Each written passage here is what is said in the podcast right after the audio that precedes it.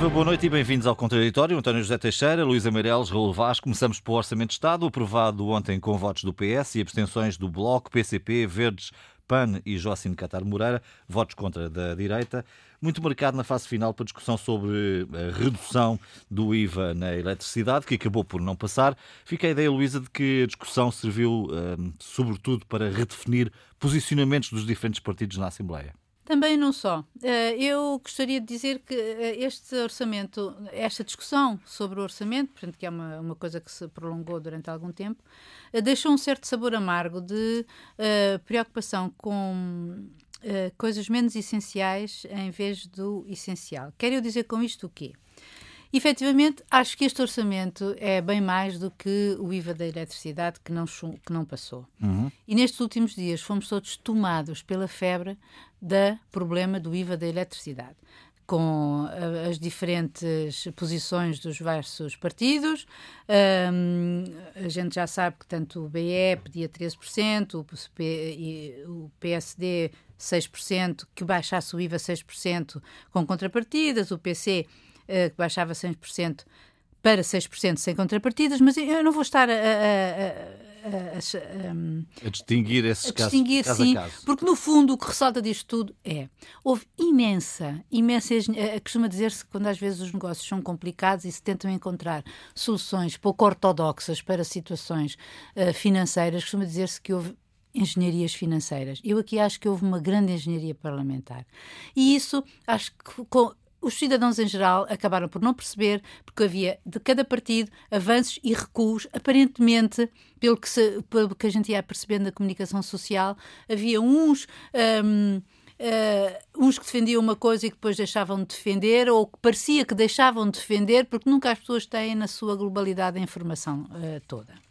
E por isso eu achei que chegou aqui a desenhar-se. Achei muito aborrecido. Achei... Chegou aqui a desenhar-se a hipótese de uma crise política, não é? Ainda e por cima, por isso, pois é isso falou mesmo. tanto neste assunto. Exatamente, é porque postos perante um, um avanço e recuos de, em relação à, à taxa do IVA, o PS Uh, chegou a, a, a, ameaçar com o que seria uma bomba política, uh, enfim, que não é que não pudesse estar no horizonte desde sempre, das, das tais linhas vermelhas que, o, que, que, ele não estaria, que o António Costa não estaria disposto a aceitar, mas, mas que se revelou aqui como uma, enfim, uma cartada de último recurso e que não pareceu que pudesse ser levada até ao fim, que seria o PS, seria completamente inédito na história e não sei, não sei se na história mundial, digamos que é um bocadinho exagerado, hum. mas um, o, o partido do governo uh, que ainda por cima não é maioritário, votar contra o orçamento do próprio partido, do próprio que o próprio governo apresenta, que o governo do seu partido apresenta. Isso implicaria um novo orçamento? É refazer? Há uma tese aí que.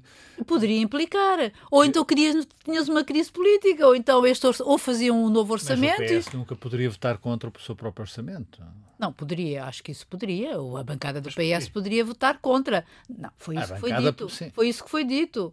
Que eventualmente, não. se o IVA pudesse ser, se fosse aprovada a taxa de 6% do IVA, que o PS poderia considerar votar contra o próprio orçamento.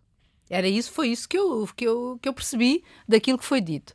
O que eu achei que seria uma coisa completamente hum. inédita e extraordinária e criaria uma crise política de. Um, Opa, é quase pagar para ver como Sim. é que isso seria, como é que isso seria disso, possível. O resultado disso, teoricamente, possivelmente, melhor dizendo, seria uma crise política, com, eventualmente com eleições, não é?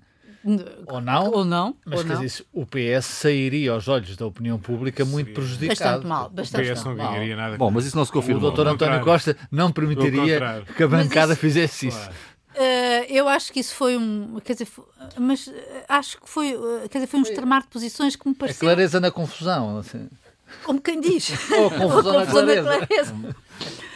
Porque, no fundo, aquilo acabou por ser, o orçamento acabou por ser aprovado, como se previa, e acabou aprovado pelos partidos uh, da esquerda, quer dizer, aprovado pelo PS, com a abstenção dos seus parceiros tradicionais e com a desaprovação dos uh, também uh, membros da oposição que se previa.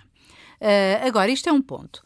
Um, ou seja, excessiva atenção dada a uma questão que, desde o princípio, ainda por cima, poderia estar arretada, nomeadamente em relação à proposta do PSD, que era a diferenciação do IVA consoante o, o, o, a origem dos consumos, digamos assim, doméstico, industrial ou o que fosse, que ia contra de uma diretiva da, da União Europeia sobre o IVA, como foi expresso por um, pela Comissão Europeia, por uma fonte da Comissão Europeia. Agora, isto é um ponto. O outro ponto é alinhamentos. Temos geringonça, gerincoisa, como disse o, o Centeno. Uh, efetivamente, acho que há aqui uma, uma, uh, uma marcação efetiva, uma assertividade maior uh, daquilo que tem sido a posição do PS nos últimos tempos e do governo, que é um, assentar mais uh, as suas uh, opções e a sua estratégia política no Parlamento no PC, uh, eh, e o PC, um aliado seguro que nestas coisas eu acho que ele também não confunde nunca o essencial com o acessório. Uh, acho que ficou bastante aparente de que, por esta discussão toda, como de facto seria impossível uh, uma aliança ou uma coligação uh, entre o, o, o, governo de António Costa e o Bloco de Esquerda. Seria, um, seria, seria completamente impossível com uma confrontação permanente dentro do próprio governo. António, o que é que fica desta discussão?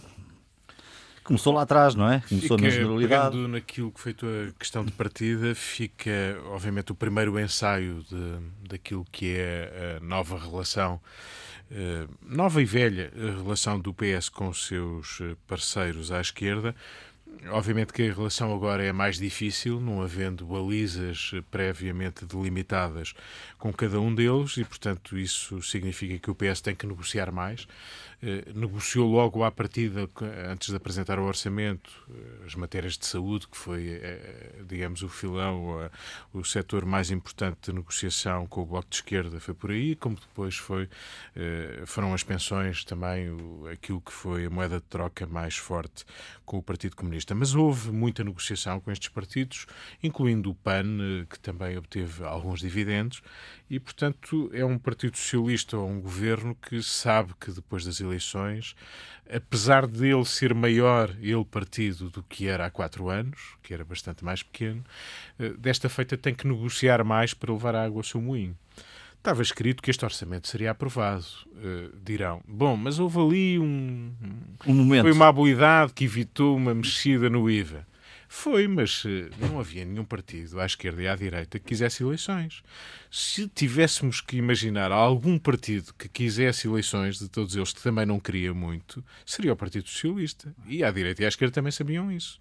E, portanto, houve aqui um esticar de corda na negociação à esquerda, o Bloco foi aquele que esticou mais a corda para conseguir mais dividendos nessa barganha com, com o PS e o Governo. Uh, do lado do PST, o desafio não era conseguir, uh, digamos, uh, o beneplácito do Governo para alguma medida em concreto, era fazer-lhe o maior dano possível, o maior dano político, não necessariamente dano para o país, obviamente, mas o maior dano político no sentido de o obrigar a fazer coisas que não queria fazer e de se apresentar o PST em Congresso este fim de semana numa posição de força, quando Rui Rio tem sido acusado dentro do seu partido de ser muito próximo e muito cúmplice com o governo de António Costa. E, portanto, Isso, era preciso. o PSD ter aprovado algumas propostas do PS sozinho certo. durante este. É, é, aprovou algumas propostas e até aprovou isto naquele jogo. Às tantas, há um jogo que não estava previamente uh, definido. definido que se iria alterar a linha de circular do, do metro de Lisboa. Ah. Quer dizer, de repente quem apresenta a proposta nunca imaginou, que foi o Partido Comunista tanto quanto Sim. julgo, nunca imaginou que viesse a ser aprovada, que o PSD aderisse Acontece. também à proposta. Portanto, nessa voragem em que muitas vezes tomaram posições e votações em, em cima das propostas, eram tantas, eram é, nunca foram tantas, Sim. tantas centenas, é, que isso aconteceu. Se, se, não me engano. E esse é um mau exemplo, quer dizer, dizer, é um exemplo que o governo minoritário se sujeita, porque o Parlamento pode querer governar, aproveitando. Esse é o problema. e esse é um problema, e isso é mau. Eh, qualquer que seja o governo e a medida, nem vamos discutir se a linha circular é boa ou má, eh, não, essa é uma discussão que, aliás, atravessou a campanha eleitoral. Porque é um somatório de pequenas É, coisas mas e não imaginar que um partido global. costuma governar e que tem a experiência governativa que tem, eh, como o PSD, eh, imiscuir-se numa ação que ainda por cima já está em curso, há um concurso em andamento, há fundos comunitários envolvidos, queira governar, quer dizer, imaginar que o PSD quer governar, é obviamente algo que não estava previsto e porventura não se repetiria se houvesse outra ponderação. Mas eh, o posicionamento foi este. À direita, mais distinção entre CDS e PSD. Um CDS a dizer, bom, isto não vamos repetir a cena dos professores e, portanto, o CDS distancia-se já disso, não quer aqui, obviamente, eh, entrar em desequilíbrios orçamentais. O CDS preza muito os equilíbrios orçamentais, não se mete em aventuras e não vai votar essa alteração do IVA e marcou a diferença para o PSD. O que é interessante, tendo um novo PSD líder, que é? também quer marcar a diferença e não quer, eh, para já, pelo menos, em, eh, ter proximidades demasiadas com o CDS, portanto, essa marcação.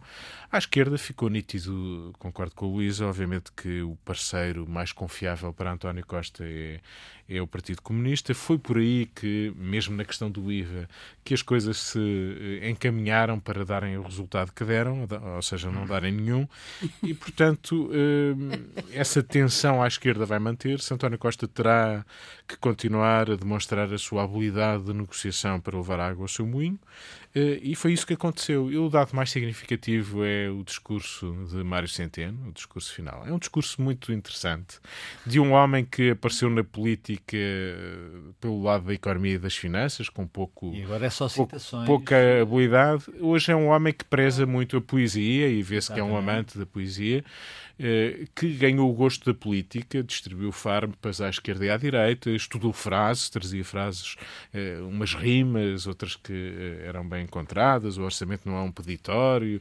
eh, eh, Olha, mas eu gostei muito de uma que ele disse, salvo seja, que é, eh, e tomei nota dela, que é como não há carros sem travões, Ah, não há era essa. orçamentos sem cativações. é, mas essa é tão sofisticada Mas porque... essa não é bem, Não, não, é não. bem poética. Não, não é poética, mas é querer deixar a sua marca de um homem que fez um discurso para fazer um balanço de cinco anos, não foi para falar É, é. exclusivamente deste ano ou do- deste ano, o orçamento é para este ano, eh, e portanto foi um homem muito preocupado. É evidente que o balanço e esta evolução lhe dá números mais significativos do que se estivesse apenas eh, a falar deste ano, e portanto isso favorece o seu discurso, mas é um discurso de alguém que porventura, nem ele nem António Costa terão decidido definitivamente quando é que encerra eh, esta participação ministerial de Mário Centeno, mas eh, por via das coisas ficou já aqui definido Ficou já dito consulado o que é de cinco dizer. anos de Mário Centeno.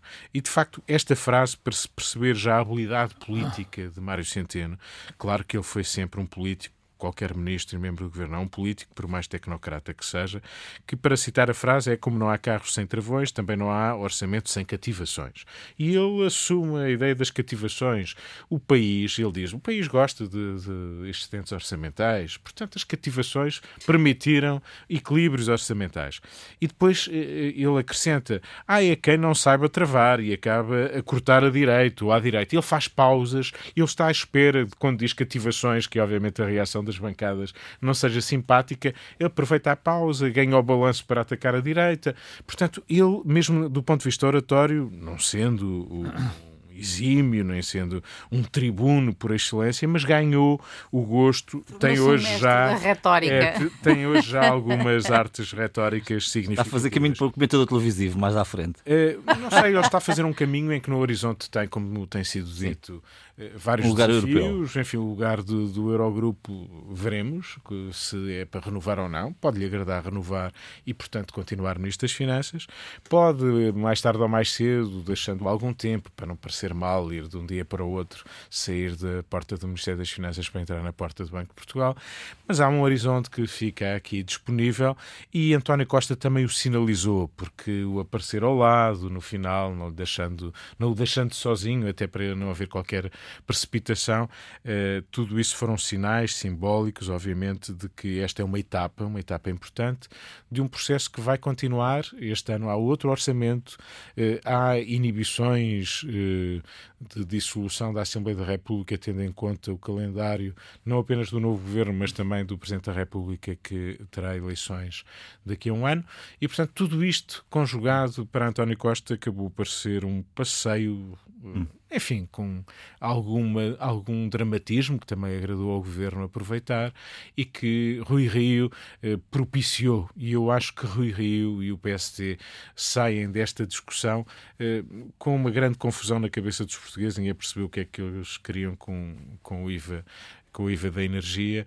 Uh, portanto, é um partido que dá mostras de querer ser muito construtivo e positivo e, e, e responsável. E espaço responsável, como muitas vezes parece ir na voragem, de, como foi no passado, dos professores que só o prejudicam. O que é que fica, Raul, depois deste burburinho?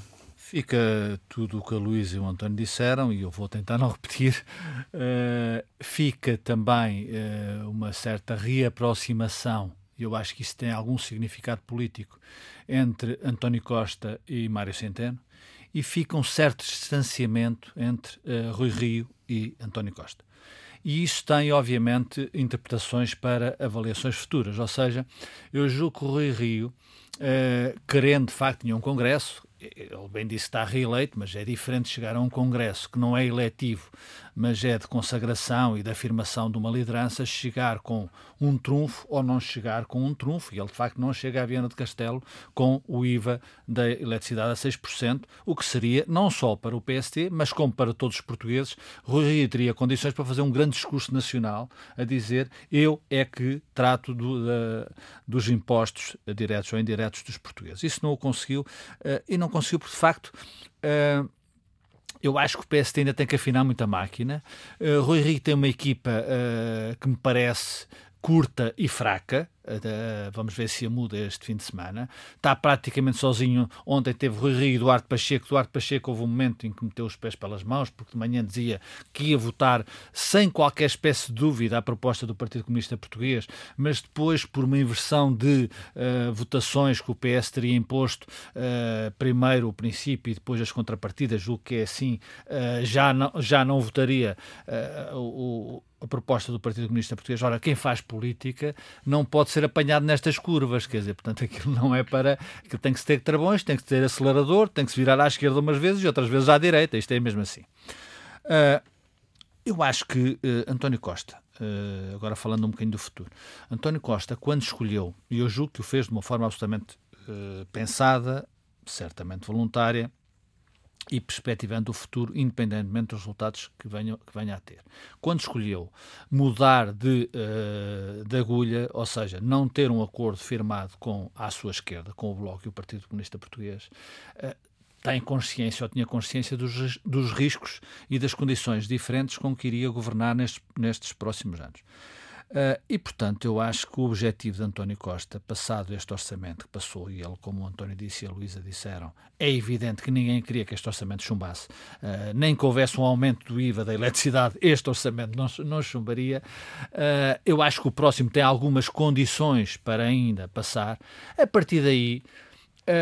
Porque ou de facto, presidência portuguesa a seguir, não é? Portuguesa, eleições presidenciais pelo meio, etc, etc a partir daí, e algum realinhamento, uh, porque há uma, há, novas, há uma nova liderança no CDS, não vou falar muito dela porque já foi aqui falado, que obviamente também se vai habituar uh, a ver qual é, qual é a possibilidade de haver uma frente direita, nem que ela seja pós-eleitoral, mas isso tem que construir desde o início, e isso é um problema que a direita tem neste momento. Uh, ver o que é que dá uh, partidos mais pequenos, estou a pensar particularmente no Chega, em termos de projeção eleitoral durante estes próximos tempos. Uh, Joacim tem o caso resolvido e, portanto, uh, vai ter que manter-se no Parlamento e jogar com o seu voto em relação ao Partido Socialista, como aliás já começou por fazer. Mas dito isto, eu acho que António Costa não quer o pântano porque há condições. Eh, já ouvi esta semana alguém uh, falar ou escrever sobre isso. Uh, quer dizer, António Costa tem consciência que isto pode ir para um pântano. Eh, porque aquilo que se viu este, nesta negociação do orçamento uh, já tem ali algumas, algumas sementes para nesse sentido, quer dizer, não tínhamos ilusões. É evidente que o orçamento passaria, mas uh, há ali divergências de princípio que com o tempo se vão aprofundar. E portanto eu penso que António Costa prepara atempadamente uma crise política uh, que tenha justificação, obviamente. Eu até acho que esta questão do IVA Uh, posso me enganar redondamente, mas ainda vai ser o Dr. António Costa, chefe do governo, a rentabilizar essa circunstância, possivelmente. Quando a União Europeia desbloquear a diretiva, vai ser ele a, vai ser ele a dizer, vai ser ele a baixar o IVA da eletricidade. Uh, pode, ser, pode, pode ser que eu me engane, mas eu tenho essa, tenho essa intuição. Até para essa guerra não voltar. E, exatamente. E, portanto, aí o Dr. Rui Rico tem mais um problema para resolver, uh, entre outros que tem, embora tenha condições objetivas no seu partido para arrancar para uma nova, uma nova estratégia da oposição.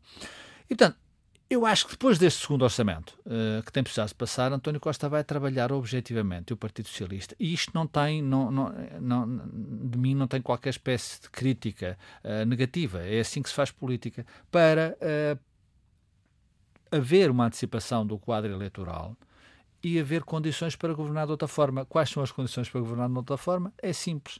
António Costa vai tentar uma maioria absoluta porque já sabia que sem maioria absoluta se caminha uh, progressivamente uh, mais rápida uh, ou, mais lentamente para um pântano, nas circunstâncias do quadro político-partidário que nós temos, e, portanto, é essa maioria absoluta que António Costa vai e que estás desde já a construir, porque com este afastamento, com este afastamento uh, do bloco, que é claro, claro que a saúde e os acordos da saúde seguraram muito, com esta uh, negociação com o PC, uh, eh, que vale o que vale em termos temporários, com este distanciamento do PSD, são as condições para propor aos portugueses que não há condições de estabilidade para governar e, portanto, vamos reequacionar o figurino político-partidário para termos estabilidade e não cairmos no pânico.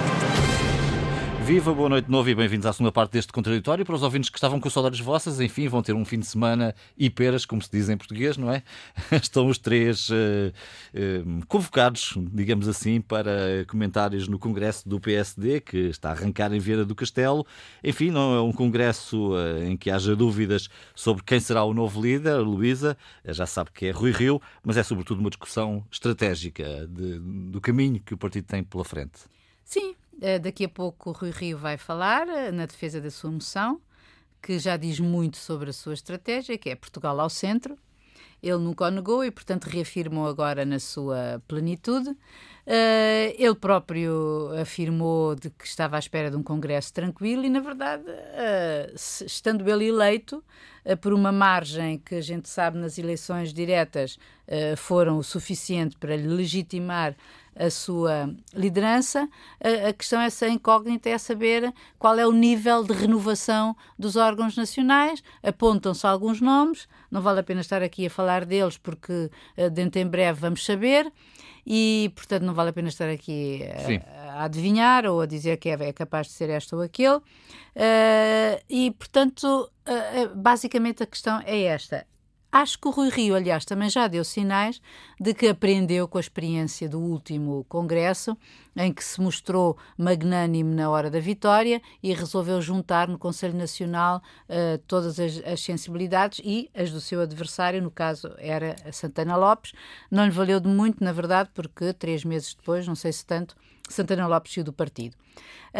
Um, agora, e portanto, aí ele já disse que tirou as suas lições, não é? As chamadas lesson learned, como dizem os ingleses e com muita propriedade. Um, e portanto, desta vez vamos ficar, eh, estamos uh, cientes de que vai haver um Conselho Nacional mais coeso. O Conselho Nacional é aquele órgão que, entre os congressos, uh, é o órgão superior do partido. Uh, agora, é, é a minha única dúvida em relação a nesta moção Aliás, vai haver outras, não é? 13 ao todo, olha, uhum. muito menos desde que a, de, desde que a do Congresso anterior.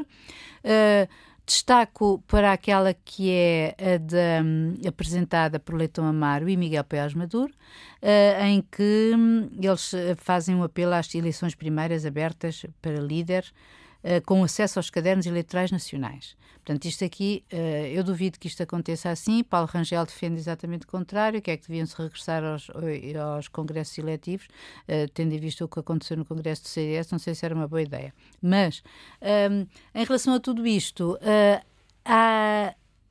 achei curioso que, na verdade, em relação à estratégia futura e em relação à, ali à direita ou não, ou a estratégia de fratura de aliança à direita, Passos Coelho tivesse intervindo na meio, a meio, digamos, deste este processo, há duas semanas, falou num apelo direto e aberto à aliança com a direita.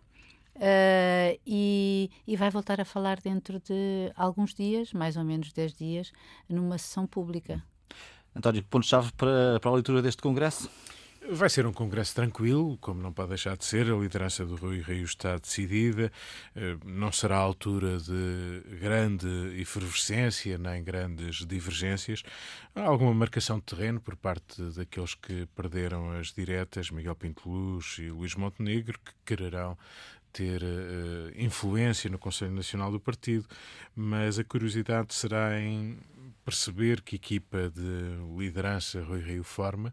O Raul há pouco falava de que tinha uma equipa curta e fraca. Uh, isso uh, terá, será tido em atenção de certo por uh, Rui Rio e passa por aí também a vitalidade que ele quer ganhar para poder ambicionar enfim, melhorar pelo menos os resultados do PSD e, e, quem sabe, ser governo e ganhar eleições autárquicas. A moção dele tem eh, essa ambição, aquilo que o Raul hum, falava há pouco a propósito do, do, timing certo, falava na perspectiva do Partido Socialista, mas António Costa está ciente que logo após as eleições todos os mais ou menos olharam para uma legislatura de dois anos, em que a meio da legislatura haveria aqui alguma coisa para decidir, para desempatar, para uh, Clarificar. a diferença. E Rui Rio também, na sua moção, fala em 2021 como o ano para o PSD ambicionar ser governo. Portanto, tem também esse timing, não é agora. Eh, tem que o preparar, porque tem que o preparar melhor do que aconteceu até agora. E, portanto, os sinais que der em relação à renovação da sua equipa serão uh, sinais uh, relevantes. Uh, de resto, em relação às moções, além desta sobre as primárias abertas, eh, que é uma moção interessante de, de Poiás Maduro, julgo e Carlos Coelho, e Leitão Amaro e o Duarte Marques, tanto quanto julgo também. Eh, a ideia de abrir mais o partido ficou muito da experiência positiva que o PS teve. António Costa beneficiou dessa abertura quando chegou à liderança do PS. Eh, as diretas, as últimas diretas do PST tiveram uma participação menor, significativamente menor, como aqui analisamos, e isso é mau sinal para um partido que ambiciona alargar a influência e que perdeu muita uhum. neste, nestes últimos anos. Eh, portanto, se quiser alargar a influência, não basta o Conselho Estratégico Nacional, onde chama alguma massa crítica, é preciso também chamar mais pessoas para discutir eh, o programa, as iniciativas do, do PST. Isso não tem acontecido e talvez essa moção, como de Margarida Balseiro Lopes, a líder da JST, que esteve com Luís Montenegro, não esteve com Rui Rio, mas que leva uma moção sobre a segurança social, é esse o tema, Sim. mas que é um tema que acho que... Sim, também se permite discutir questões de regionalização, descentralização. Exatamente. Enfim. Portanto, aqui... Se o debate for enriquecedor, enfim, os congressos deixam sempre alguma frustração. Será que custava meio pelo Porto Benfica, amanhã à noite? Com o futebol pelo meio. Raul. Mas os congressos do PSD já não eram, já não são o que eram, o que foram, melhor dizendo. Eu acho que o PSD tinha um histórico uh, dos congressos eletivos onde havia muita emoção, havia incerteza, e eu acho que uh, havia também, obviamente, uh, propostas para convencer os, os delegados a votar num ou noutro candidato, mas as reviravoltas, não só no futebol como na política, eu acho que são criativas e estimulantes. Isto para dizer que eu sou pela eh, depois de ver o que tenho visto, sou pelo regresso particularmente no PST, pelo histórico do PST, é um congresso eletivo. Dito isto, eu acho que o Rui vai reafirmar a sua estratégia, como a Luísa disse, ao centro, uh, crescer ao centro, é aí que se ganham eleições, é a convicção profunda do líder do PST, uh, eh, não excluindo, não o dirá, mas não excluindo que da direita tratam os outros, ou seja, eu trato do centro e depois uh, os outros tratam da direita, direita, e depois se, obviamente, a soma das partes derem mais que 115, lá nos encontraremos numa curva qualquer à esquerda ou à direita. Se me permites, esse primeiro ensaio vai ser o desafio, na moção também fala disso, nas autárquicas. Exatamente. Ele diz que Onde quer é. fazer Exatamente. alianças e tal. Exatamente. Mas nas autárquicas ele, ele fará alianças pré-eleitorais, nas legislativas ele não fará eh, alianças pré-eleitorais, sejam elas em que vai coincidir, curiosamente, com o tal outro, com a previsão de que, do que será o governo do PS nessa altura. Exatamente. é? exatamente. Coincidirá, em princípio, com a, com a Sim, sim. uma Isso. eventual viragem, não é? Com o Exa- novo orçamento. E, e isso é um dado interessante, não só em termos eh, temporais como políticos. Eh, eu não sei se alguém vai falar de presidenciais, eh, mas na minha. Não parece. Na minha santa curiosidade, eu digo, quer dizer, nós estamos a um ano das. Já não estamos a um ano das eleições presidenciais, quer dizer, dois a um ano já haverá um novo Presidente da República. Não sei se às nós esquecemos. É portanto, isso. quer dizer, e eu estranho um pouco eh, que um partido que tenha um congresso nestas circunstâncias não fale de presidenciais. Não sei se tem medo do fantasma do Dr. Pedro Passos Coelho, como a Luísa disse, vai reaparecendo, eh, vai agora apresentar o livro do, do engenheiro Carlos Moedas, acho que no dia 17, nada é por acaso. o- não sei qual é a relação de afetividade entre esta liderança do PSD e o eventual, muito provável, recandidato presidencial professor Marcelo Rebelo de Sousa. Agora, acho estranho, sin- sem qualquer espécie de ironia, acho muito estranho que um partido de poder, numas eleições importantes como são as eleições presidenciais, passe por cima desse tema. Eu espero que não passe, mas admito que passe. E depois, de facto, aquilo que o António disse e que eu já te referi, quer dizer, a equipa, de, de- a equipa de, do Rui Rio, se continuar ah, com este nível de jogadores, ah, é evidente que será mau para o PST. A equipa que Rui Rio formou não provou, é preciso dizer, Rui está praticamente sozinho no palco. Eh, é ele, é o secretário-geral José Silvano tem sido, agora Duarte Pacheco, que reapareceu e, e está muito ativo, não sei porquê.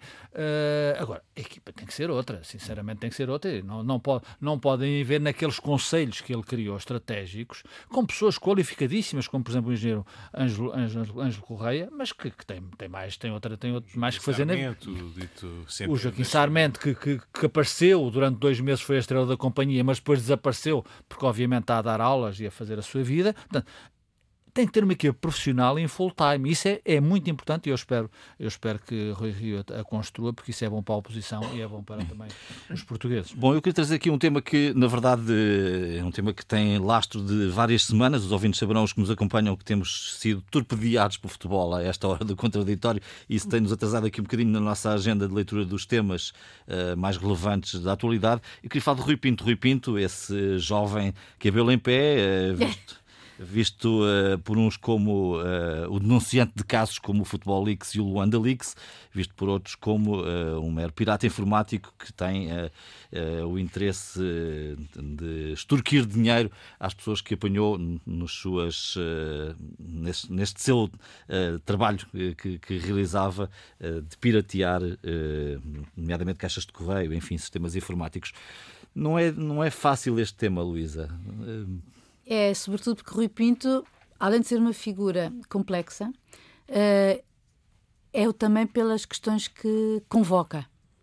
Eh, digamos assim, essa primeira que tu já disseste, é ele um hacker que, que entra eh, pelos nossos computadores adentro, e quando digo nossos, estou a falar da sociedade em geral, ehm, em que a seu belo prazer escolhe o que, o que entende em termos de, ou até para fins, eh, enfim, que lhe são próprios, ehm, e põe cá fora eh, aquilo que descobre, ou, na verdade, também é um whistleblower, que eu, mas que, enfim, nós em português dizemos o denunciante, que juridicamente está definido como aquele que dentro de uma organização denuncia o que lá se passa eh, de, de um ponto de vista informático Não foi o caso. o que não foi o caso. Agora, hum, não foi este o caso, mas a verdade é que ele, não, sendo, não fazendo parte de nenhuma organização, como se sabe, ele é um, um- um indivíduo eh, que cometeu crimes. Eh, a verdade é que pôs cá fora uma série de revelações, eh, uma série de coisas que, pelos vistos, a justiça não conseguia lá chegar. É uma pena que a E que justiça. teoricamente não pode aproveitar. Sim, mas, mas poderá, a partir dali, construir a sua própria prova, não é? Portanto, e acho muito bem que não deitem fora ah, aquilo que ali está, ali- aquelas revelações que foram feitas. Trabalhem. e que trabalhem sobre elas, como aliás outros países fizeram, no Reino Unido, na França, na Espanha, etc. A Espanha foi recuperar 80 milhões, creio eu, ao Ronaldo, não é? Por conta das denúncias 18, do futebol. 18, 18 milhões. Não, no cômputo geral, no cômputo geral, acho que no cômputo dos impostos dos jogadores de futebol e treinadores, acho que são 80 milhões. Tá? Uh, agora, isto. Uh, Portanto, acho muito bem que a Justiça eh, faça o seu trabalho e, a partir daqui, como se fosse uma denúncia, efetivamente, fizesse, uh, trabalhasse sobre isso. Agora, uh, isto convoca aquela discussão que nós temos também e que aflorou no espaço público português, que é entre uh, os direitos, qual é o tipo de prova que se pode admitir e se nós uh, admitimos provas ilegítimas obtidas de modo ilegítimo ou não, ou se de outra maneira poderemos uh, fazer prova das, das, das, coisas. Ou seja, se um Estado de Direito nos defende ou não defende. Um, é uma discussão muito complexa quando se tem em conta que hoje em dia eu não, eu não, eu tenho em relação a isto essa, essa posição, uh, que não se devem admitir provas ilegítimas porque senão passaríamos a estar numa selva. Agora, acho que as revelações que são feitas, estas ou outras, são de tal modo graves e impossíveis de obter de outra maneira, até porque, pelos vistos, os meios judiciais não têm meios para isto. O Rui Pinto, se calhar, faria um brilharaço na, na Polícia Judiciária. E, e que acho que esta questão. Uh, e, portanto, é, é preciso não pô-la completamente de lado e, não, além de mais, não condenar Rui Pinto à partida e vai haver aqui dois pesos e duas medidas. O, o homem que revela Futebol Leaks é condenado, o homem que revela o Luanda Leaks é exaltado. Hum. António, a tua sensibilidade sobre esta matéria? O caso é complicado, mas eh, é bom que possamos ser claros em relação a fronteiras eh, que, sobre as quais eu não tenho nenhuma dúvida. Uhum. E e uma fronteira sobre a qual não tenho nenhuma dúvida, tinha, trouxe a revista Visão, que fez um dossiê, aliás, muito interessante sobre esta matéria, relatando outros casos, eu ouvindo muitas pessoas. O, o bastonário dos advogados, assim de uma forma lapidar, dizia o interesse público, e manifestamente estamos a falar de informações de interesse público, eh, mesmo que por meio existam devassas eh, que não têm interesse público eh, quando Rui Pinto vai devassar a Procuradoria-Geral da República, a um escritório, eh, nós conhecemos resultados, mas à partida não imaginamos que Rui Pinto sabe o que vai encontrar. Quer dizer, quando ele vai devassar. E não sabe o que tem eh, guardado mais. Ou tem uma encomenda, digamos, e tem procura algo muito concreto, mas naquilo que recolhe é de tal modo avassalador que não é possível imaginar que Rui Pinto sabia que queria tratar deste dossiê, daquilo e mais daquilo. Portanto, na voragem aquilo veio tudo e mais alguma coisa. E, portanto, nós não podemos aceitar que eh, o designado interesse público, mesmo admitindo que existe, eh, prevaleça sobre aquilo que são direitos fundamentais. E se nós achamos seja porque a justiça é ineficaz, as polícias são ineficazes, o combate à corrupção fica muito aquém daquilo que eh, é preciso, não podemos dizer que a solução é recorrermos aos piratas. Então, agora vamos aos piratas, são os únicos que eh, revelam alguma eficácia. Portanto, isto não é eh, uma regra. Não pode ser uma regra, não pode ser tolerável. Eh, e eu não estou a dizer que viveremos em alguma sociedade em que não existam piratas. Haverá sempre, haverá sempre gente que eh, viola as regras. Eh, agora, não podemos é dizer, em nome do resultado do, do roubo, nós legitimamos o roubo. Essa questão de fronteira é importante e, no caso de Rui Pinto, ainda mais importante porque o tal pretexto sobre o denunciante, isto é, nós vimos que o homem que estava na NSA, o Snowden, denunciou enquanto tendo em conta aquilo que foi o seu trabalho e aquilo que conheceu. O acesso que teve. E o acesso que teve, denunciou quando, uh, a situação quando percebeu que ela ultrapassava e de que maneira aquilo que era tolerável e seria o objeto concreto do trabalho da NSA. Portanto, quando aquilo se, tratou, uh, se tornou um aparelho de vigilância sem limite a tudo e a todos, ele achou que aquilo devia ser denunciado e denunciou. Eu tenho mais respeito eh, perante um homem como este, que é um denunciante e que, se bem que tenha violado regras, violou, ele continua fugido e continua a pedir uh, proteção. Uh, todos eles, aliás, ou quase todos eles, têm problemas com a justiça. Dito isto, só para finalizar, eu não, não ignoro os resultados da investigação que foi feita pelos jornalistas, daquilo que veio a saber-se desta ou daquela maneira, e não, não acho que seja tolerável que as autoridades, que a justiça, feche os olhos àquilo que veio a público. Se aquilo é suficiente para provar alguma coisa, se não é preciso que a Justiça empregue os seus próprios meios para investigar aquilo que veio a público, essa é uma questão. Agora, nós não podemos fechar os olhos àquilo que passámos a conhecer.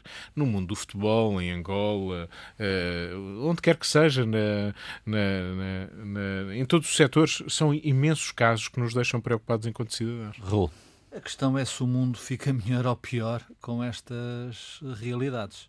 Uh, e essa é a questão que se põe em uma sociedade de hoje. Uh, e há um ponto que eu acho que é de, de, tremenda exigência não se chegar lá. É quando o Estado, uh, por razões de legislação, de compromisso com, com a construção de uma sociedade, se poderá tornar cúmplice com a vigarice, ou seja, com aqueles que não cumprem a lei.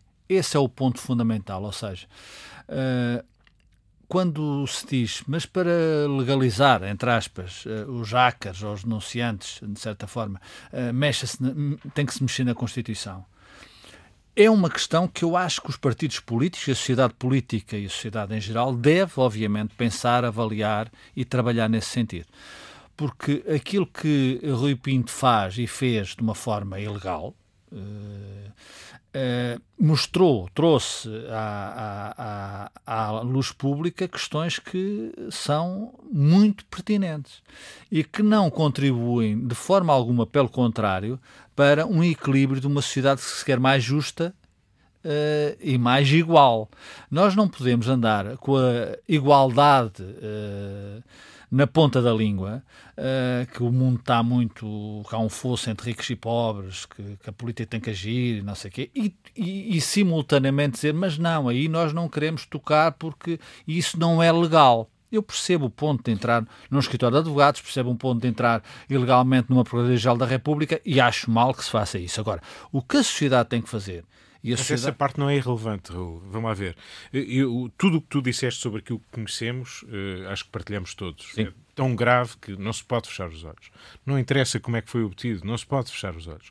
Agora, uh, o, o, como foi obtido não é de menos. Não, interessa é... como foi obtido. Uh, interessa como foi obtido. Exatamente. Inter... Ou melhor, para não me dizer, interessa como, como, foi obtido. Claro que interessa. e nós sabemos, por exemplo, um caso, o LuxLeaks, que é aquela Exato. história do paraíso fiscal que não era paraíso fiscal, isto é, não havia nenhuma regra no Luxemburgo que permitisse uh, aqueles acordos que foram Sim. feitos clandestinos com aquelas empresas tecnológicas todas. Há um, senhor, um técnico que foi para uma consultora trabalhar, uh, no caso a PwC, que agora no caso de Angola voltou também a estar à carga, e que diz, bom, mas então parte, passamos certificados às empresas como tudo isto fosse normal, não, ninguém vê. Claro. Quer dizer, isto tem que ser denunciado. Mas o... Uh, portanto, essa denúncia Sim, é legítima. Contigo. Agora, o legitimar aproximar da pirataria não, porque não, o Estado não, é ineficaz. Isso, eu não estou a defender isso. Vou para fecharmos. Não, sim. só, eu acho é que é, é um desafio enorme, mas quer dizer, tem que se criar condições uh, para que isto não seja ilegal. Eu não sei se, o que fazer, não sei. Sei que não se pode ficar agarrado uh, a um texto constitucional uh, e, e, e esse texto constitucional proteger